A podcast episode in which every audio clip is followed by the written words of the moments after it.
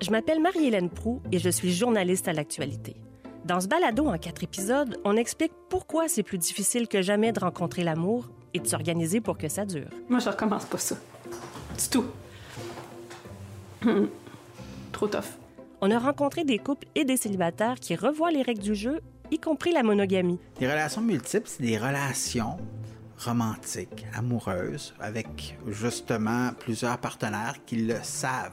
Est-ce qu'on nage en pleine révolution? Euh, on parle souvent de révolution, euh, d'amoureuse, mais en réalité, on en sait très peu. Chose certaine, ça brasse. Dans cet épisode, on se demande, le couple traditionnel est-il une espèce en péril? Alors, je prépare une petite soupe euh, au poulet. Avec des restants, Mes poulets. mais son bouillon. Comme couple contemporain, on ne fait pas plus typique qu'Émilie, 41 ans, et Mathieu, 45 ans, qui se sont rencontrés à l'université et forment un couple depuis 20 ans. En 2009, on a eu notre euh, premier enfant. En 2012, on a eu notre deuxième enfant. En 2018, on s'est mariés. En 2022, je suis allé subir une vasectomie. Et en 2022, tu as subi une vasectomie. Même si elle a suivi le modèle du couple traditionnel sans se questionner, ça fait seulement quelques années qu'Émilie se sent vraiment bien dans la configuration familiale que son couple a créée. Moi, je pense qu'on aurait pu se perdre mille fois en chemin. Je, je pense que ça a à voir avec, oui, du travail, mais beaucoup de naïveté, beaucoup de. Tu sais, je veux dire, faut être complètement stupide là, pour croire à que quelqu'un. Tu sais, je veux dire, faut, pas stupide, mais.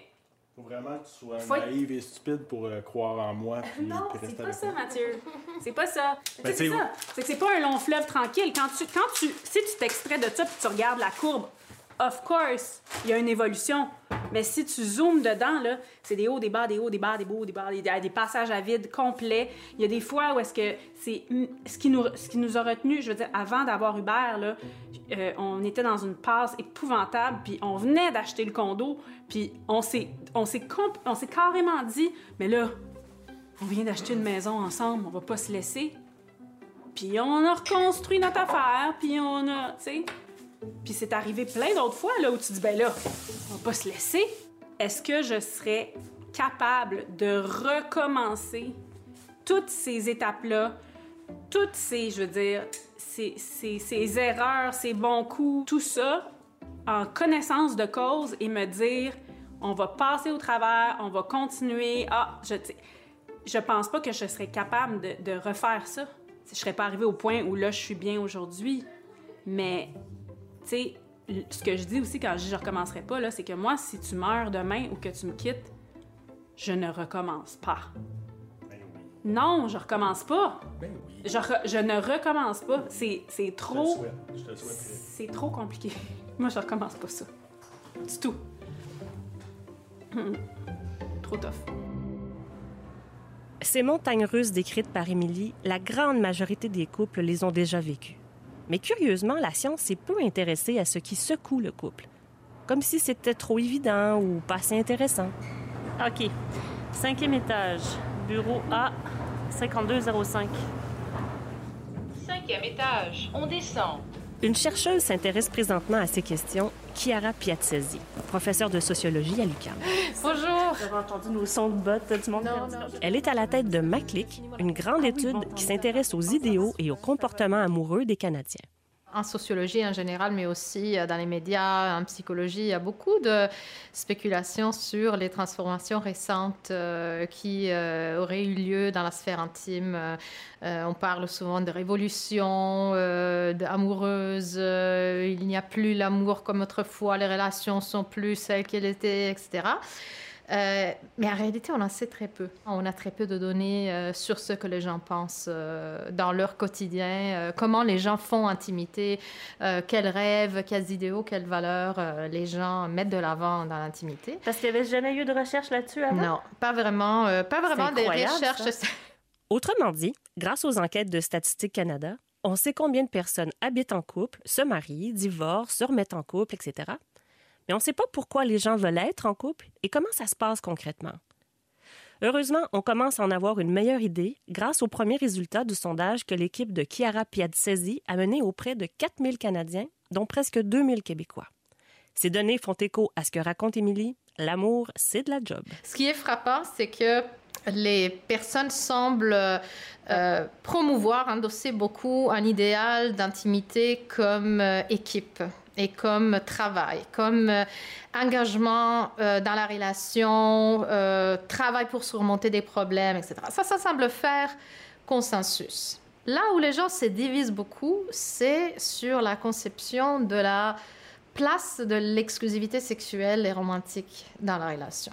On a des catégories de personnes qui considèrent que la non-monogamie a une place dans une relation et qu'elle ne pose pas problème.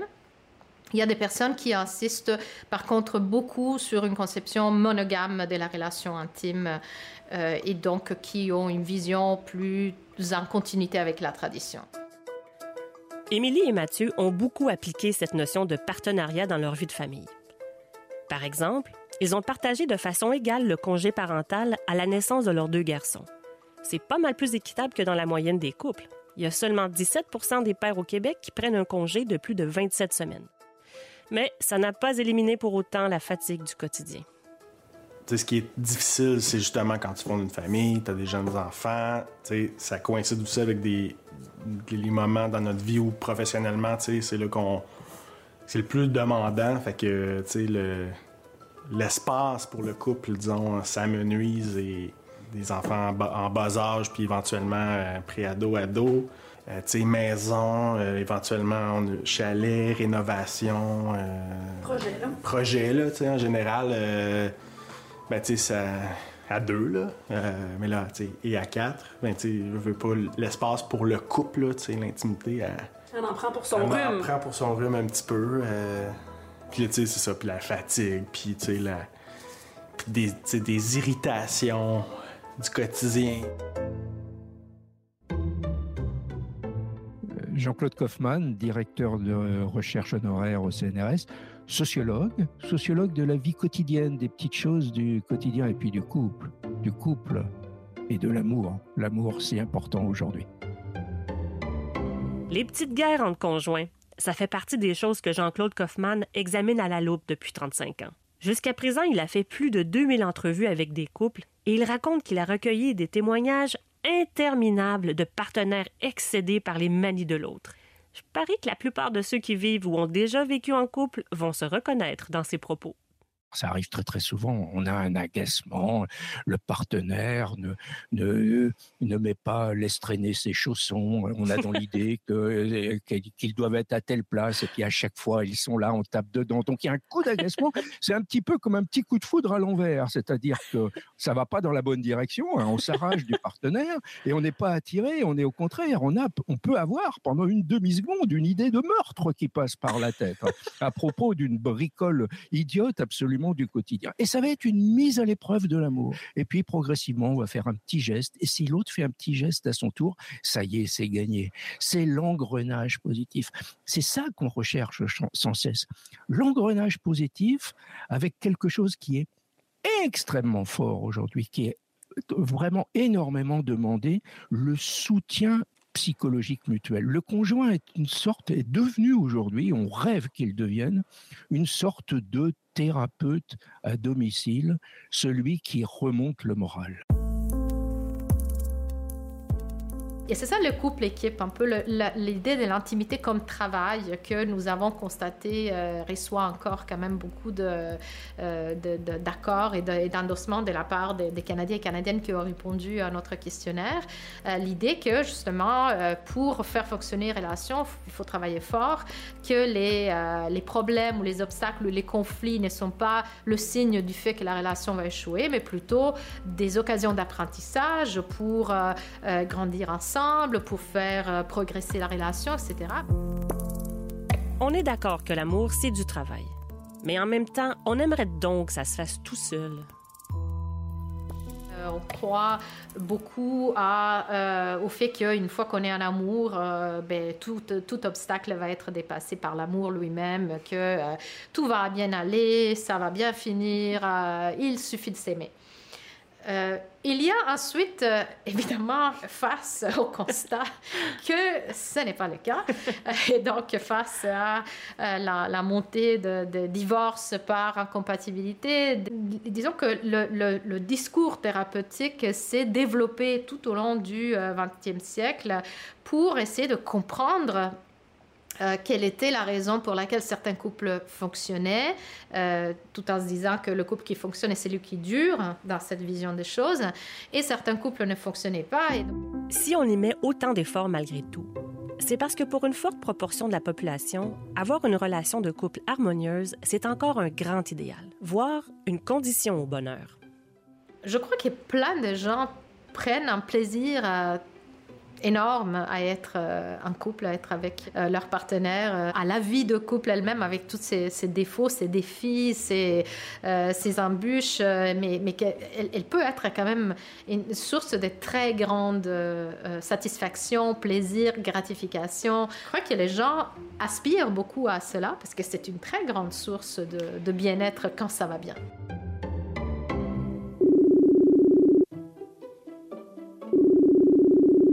Bonjour. Allô, Alain. Mireille, toi, tu m'entends-tu? Oui. OK. Ta voix est bonne. Je t'entends bien. Mireille et Alain sont au milieu de la cinquantaine et habitent en banlieue de Québec. Ils sont ensemble depuis 36 ans. Ils incarnent super bien les deux idées exposées par Chiara Piazzesi. Il faut travailler dur pour faire fonctionner son couple. Mais quand on y arrive, les bénéfices sont immenses. Je viens d'une famille où mon père et ma mère ont été ensemble toute leur vie. Euh, je les ai jamais entendus se chicaner. Euh, hmm. tu sais, un genre de couple parfait, là. Mm-hmm. Euh, fait que moi, je veux, veux pas, je, crois, j'ai toujours cru au couple. J'ai toujours cru que tu pouvais faire équipe. Tu sais, oui, avoir des problèmes, puis tout ça, mais tout le temps, quand l'amour est là, en tout cas, moi, c'est ce que j'ai vu. Là. Moi, mon objectif, c'était plus d'avoir quelqu'un qui était pour me, me, forcer à m'améliorer, de pouvoir euh, m'appuyer sur cette personne-là, puis elle s'appuyer sur moi. Mm-hmm. Ça, pour moi, c'est important. S'appuyer l'un sur l'autre, ils ont eu à le faire plus souvent qu'à leur tour au cours de leur vie de famille. Disons que le sort s'est acharné sur eux. Nous autres, on a eu des problèmes financiers comme à peu près tout le monde dans la vie en a. Euh, ça nous a amené à perdre une maison. Euh, on s'est retrouvés avec deux adolescents, un chien, de place à rester. Donc, on est allé vivre dans le sol de la mère d'Alain pendant euh, presque six mois. Euh, on s'est retrouvé chez nous, on s'est réinstallé, ça a commencé à bien aller. Oups, Mireille a découvert qu'elle avait une bosse dans son sein et c'était un cancer. Après ça, euh, j'ai vécu un petit peu un, genre de dépression post-cancéreuse où j'avais comme le syndrome de l'imposteur. Pourquoi moi j'ai guéri, il y en a qui meurent. Euh. Donc, je me suis auto-médicamentée beaucoup avec l'alcool, euh, au point où ça a presque détruit notre famille, notre couple. Euh, j'ai été en thérapie, ça fait cinq ans et demi que je suis sobre maintenant. après ça, Alain, qu'est-ce qui s'est passé d'autre dans notre vie? Bon, c'est pas mal assez. Moi, je pense. Pour passer à travers les coups durs, Mireille et Alain ont suivi une thérapie. D'après eux, si leur amour a survécu, c'est en grande partie grâce à cette démarche. Quand on a eu nos problèmes, on a réalisé qu'on avait appris à communiquer là-bas. Puis je pense que ça, ça nous a sauvés à quelque part, parce qu'on était capable de parler ouvertement. Puis s'il y en a un qui choquait, on prenait des, euh, des pauses, on disait, ben là, là, je prends un time-out, là, je dois décanter pour penser à telle, telle chose. Puis là, mais l'autre respectait ça. Puis bref, on a eu comme une manière de communiquer qu'on savait pas qu'on avait, mais on a appris ça en thérapie. Puis moi, j'avais dit, on va aller consulter, on va se donner une chance. Ça fait 24 ans qu'on est ensemble. On peut se donner cette dernière chance-là? Puis c'est ce qu'on avait fait.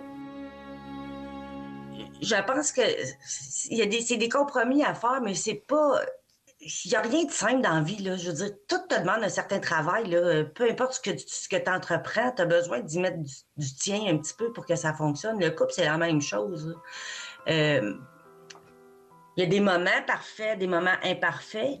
Il y a des moments heureux, il y a des moments moins heureux. Mais ça, c'est la vie en général qui est comme ça. Je trouve que, en plus d'être mon, mon conjoint, mon amoureux, Alain, c'est aussi mon meilleur ami, mon confident, la personne avec à qui j'ai le plus confiance, la personne qui me connaît le mieux, la personne euh, que j'ai pas besoin de parler pour qu'ils comprennent. Euh, pour moi, c'est super important d'avoir quelqu'un comme ça à mes côtés. Puis euh, j'espère de me bercer sur ma galerie vieille vieille encore avec lui.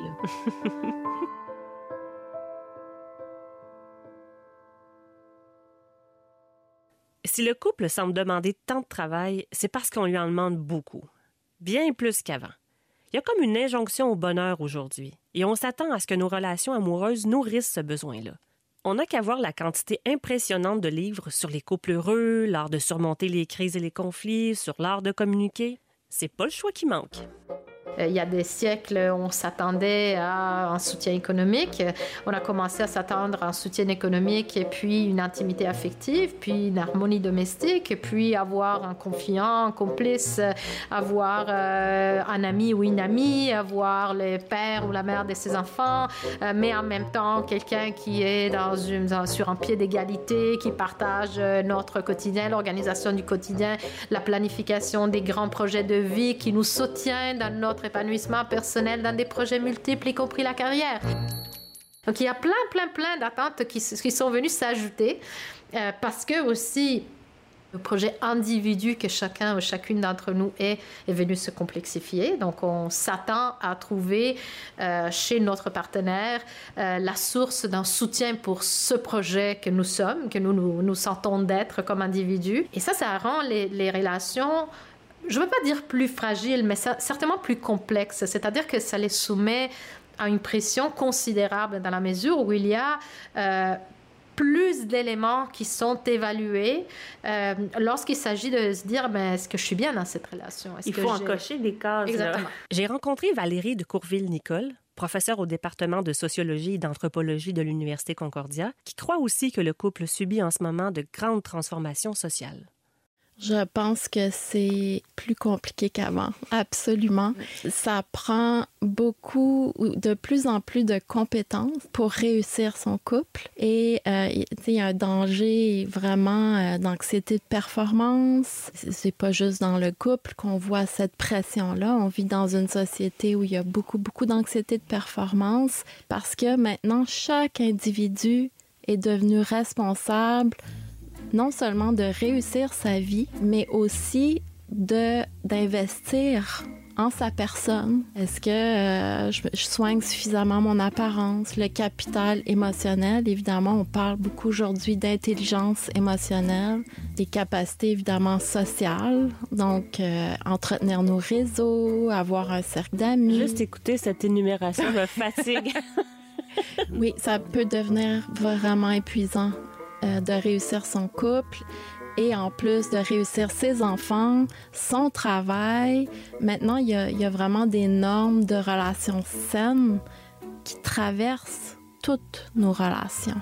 Une des raisons pour ça, si on se questionne, mais pourquoi, pourquoi on vit tellement de pression aujourd'hui, c'est qu'antérieurement, on, vivait dans des plus petites communautés, dans des familles élargies, et il y avait une espèce de, stabilité, si on veut, du tissu social qui n'est plus du tout le cas aujourd'hui. La pression de réussir la vie à deux fait que les ruptures sont fréquentes. Au Québec, 40 des mariages se terminent par un divorce. On n'a pas de données sur les unions libres, mais le taux de rupture est sûrement aussi élevé, sinon plus. Et malgré les échecs, la plupart des gens n'ont qu'une idée recommencer. Pourquoi est-ce qu'on tient tant à retrouver l'amour? J'en ai parlé avec quatre célibataires devant un verre de vin dans un restaurant de Montréal. Je m'appelle Candide, euh, j'ai 43 ans, je suis célibataire depuis 4 ans. Puis j'ai été 16 ans en couple avec euh, le père de mes enfants euh, avant d'être célibataire. C'est certain que dans les, trois, 3-4 dernières années, il y a eu...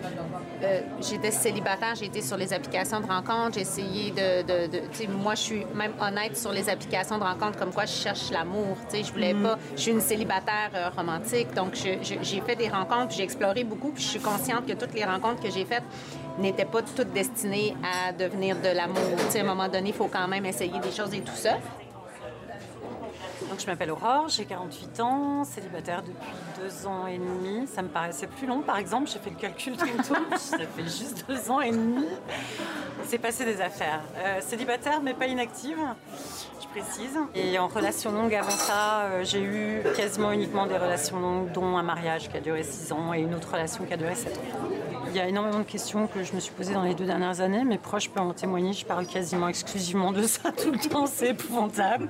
Justement, par rapport au couple, qu'est-ce que ça veut dire? Pourquoi est-ce qu'on a besoin de ça? Pourquoi est-ce que moi, j'ai encore besoin de ça à l'âge que j'ai et avec toutes les expériences que j'ai et toutes les conclusions que j'ai pu en tirer Tommy, 36 ans, célibataire depuis 3 ans. Moi aussi, j'ai fait, le, j'ai fait le calcul comme ça. J'étais pas sûr. Ça t'avait paru long ou... Euh, non, pas, du tout. C'est, c'est, pas le, c'est pas la plus longue... Euh, Pause. De okay. Pause de célibataire. okay. Erika, 34 ans, je suis célibataire depuis juin dernier. Tu sais, moi, je, je travaille puis je fais une maîtrise en même temps. Puis moi, les enfants, ça m'a jamais tant attiré, mais tu sais, c'est la même chose. Où est-ce que les gens sont ah, mais que tu finisses ta maîtrise, tu vas voir, tu vas en vouloir des enfants. Mais ça se peut que non, tu sais, puis c'est bien correct. Mais c'est toute cette espèce de pression sociale-là. J'habitais pas avec mon chum, mais là, comment qu'on allait, tu sais, on perdait notre temps, en fait, à savoir si on était compatible ou non. On a souvent une image caricaturale du célibat. On pense aux désespérés qui regardent les comédies romantiques en vidant un pot de crème glacée ou aux vieux garçons irrécupérables. Mais ceux qui se trouvent devant moi ont des vues très nuancées sur leur situation. Moi, je vois le célibat plus comme c'est comme une période de remise en question où tu n'as pas d'attache claire. Donc, ça a été un moment pour moi où j'ai comme vraiment pu explorer plein de choses, mieux définir ce que j'attendais, euh, faire mon deuil aussi tranquillement de ce que j'avais perdu.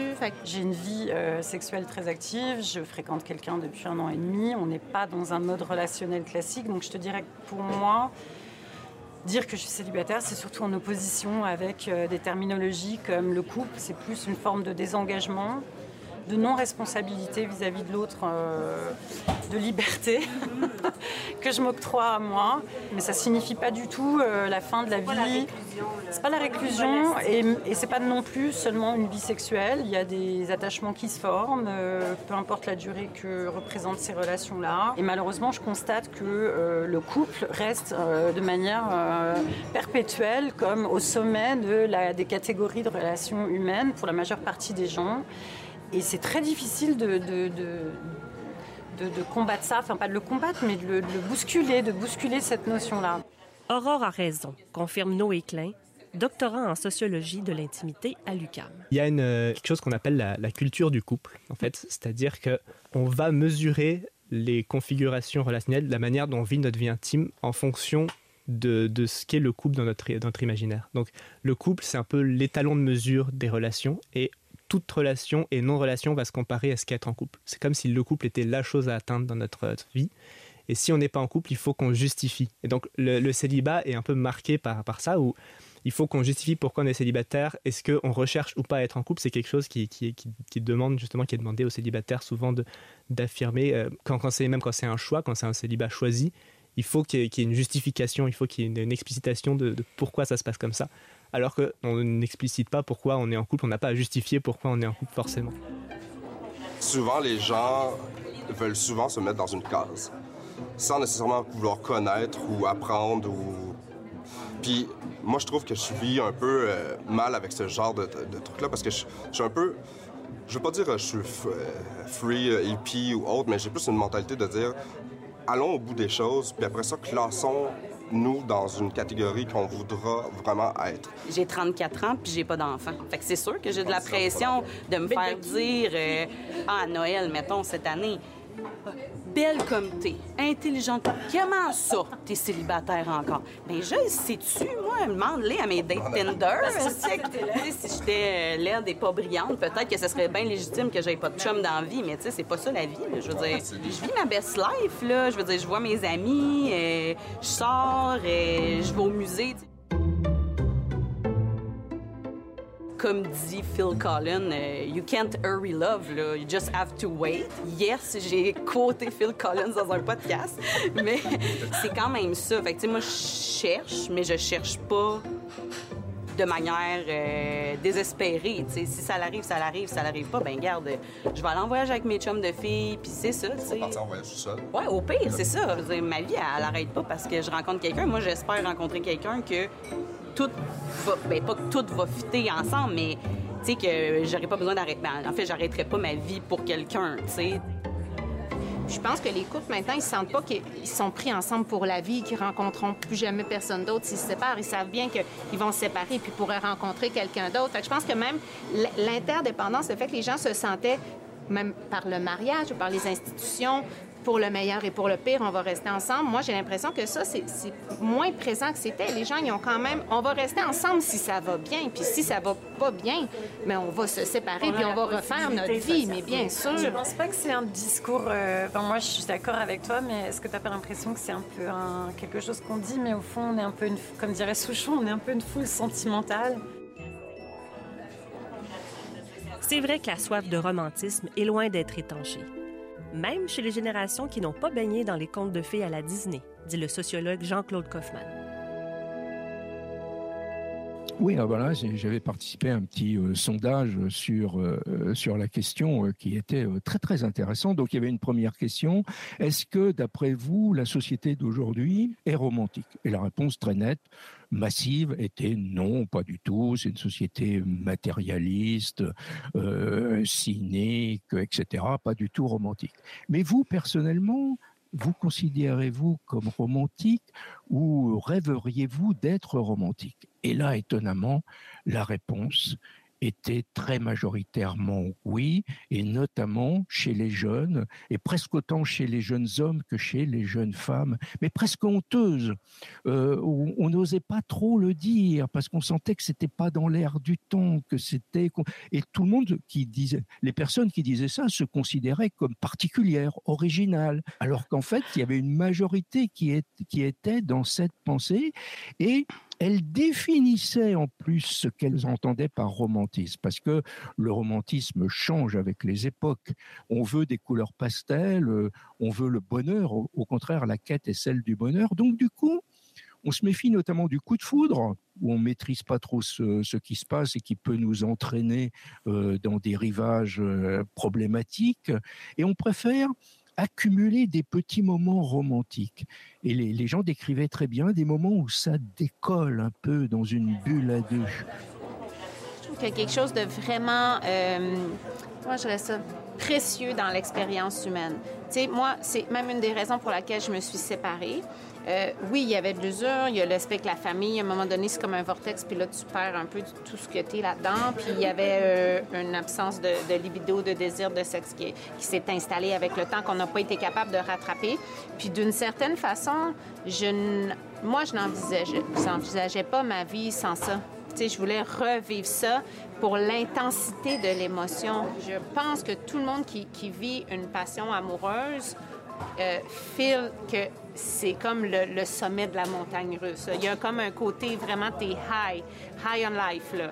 Puis, dans le fond, moi, c'est ça, je voulais revivre ça, cette espèce de, de, de, de ride-là, de transcendance, d'espèce d'absolu que les gens recherchent. Euh, j'ai envie d'être aimée, mais furieusement. Mais j'ai pas envie d'être en couple. Je ne veux pas d'une relation. Ça m'ennuie à mourir la perspective, ne serait-ce que de devoir euh, appeler quelqu'un le dimanche matin et dire Hey, qu'est-ce qu'on fait aujourd'hui? Qu'est-ce que tu fais? Puis toi, qu'est-ce que tu fais? Puis on va aller au musée. Oh, j'ai envie de mourir. Je me méfie de ce que je dis parce que, comme j'ai été cette personne, une très grande amoureuse, puis je suis quelqu'un. Des fois, je regarde des films, puis là, je vois la fin de vie, je dis Ah, j'ai envie de vivre ça quand même. Et l'instant d'après, je me dis Oui, mais ça, c'est le début. Ils viennent de se rencontrer. Deux secondes après, c'est comme oh, Au secours je ne veux pas d'une relation, mais je veux de l'amour. Mais qu'est-ce? Qu'est-ce qui a brisé ton idéal? Alors, c'est intéressant que tu utilises ce mot-là, parce que ça revient à ce que je disais tantôt. Rien. Pourquoi quelque chose aurait brisé? Pourquoi est-ce que ce serait la résultante d'une déception ou d'un problème? Donc, ça sous-entend que ce serait un peu problématique et qu'on pourrait réparer ça. Ça n'enlève pas le besoin d'attachement singulier relatif à la relation romantique et qu'on ne trouve pas en amitié.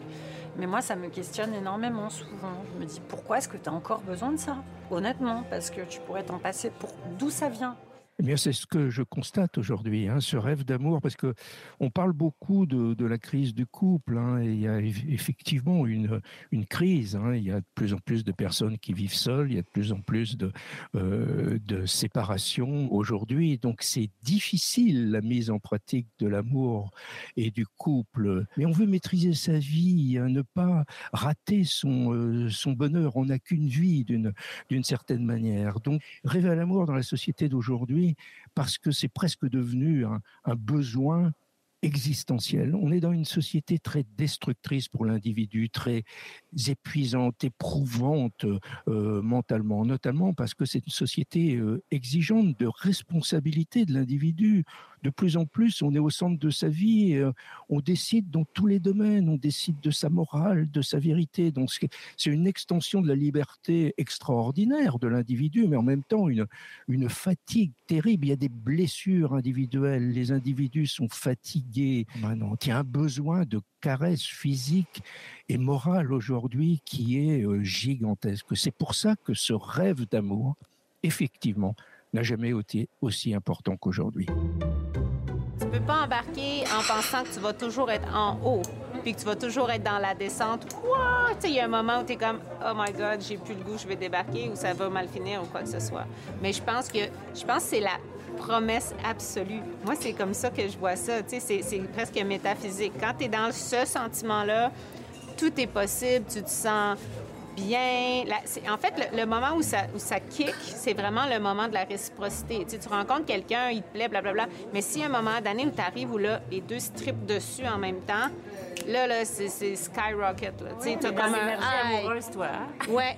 Ben, oui, oui, peut-être. Oui, mais Les spécialistes à qui j'ai parlé s'entendent pour dire qu'il y a plein de types de relations qui peuvent très bien combler le besoin fondamental d'attachement des êtres humains. Nos amis, nos enfants, nos frères, nos sœurs. Mais la relation amoureuse suscite des émotions uniques, dont il est difficile de se passer quand on les a déjà ressenties. C'est pour ça qu'on tient tant à faire durer son couple. Et si on échoue, à en recréer un autre. Dans le prochain épisode, on s'intéresse à des couples qui ont renoncé à la sacro-sainte monogamie sexuelle et amoureuse. J'étais un éternel insatisfait en monogamie. Fait que t'es plus heureux maintenant. Je suis maintenant plus heureux. Et qui s'en porte très bien. 2023 façons d'aimer. Conception, recherche et narration, Marie-Hélène Pro. Réalisation, montage et mixage sonore, Frédéric Perron. Recherche, scénarisation et co-réalisation, Julie Blackburn. Prise de son, Carl-André Hernandez. Production au contenu, Claudine Saint-Germain, Julie-Christine Gagnon et Vincent Tétrault. Une production de l'actualité et le 98.5.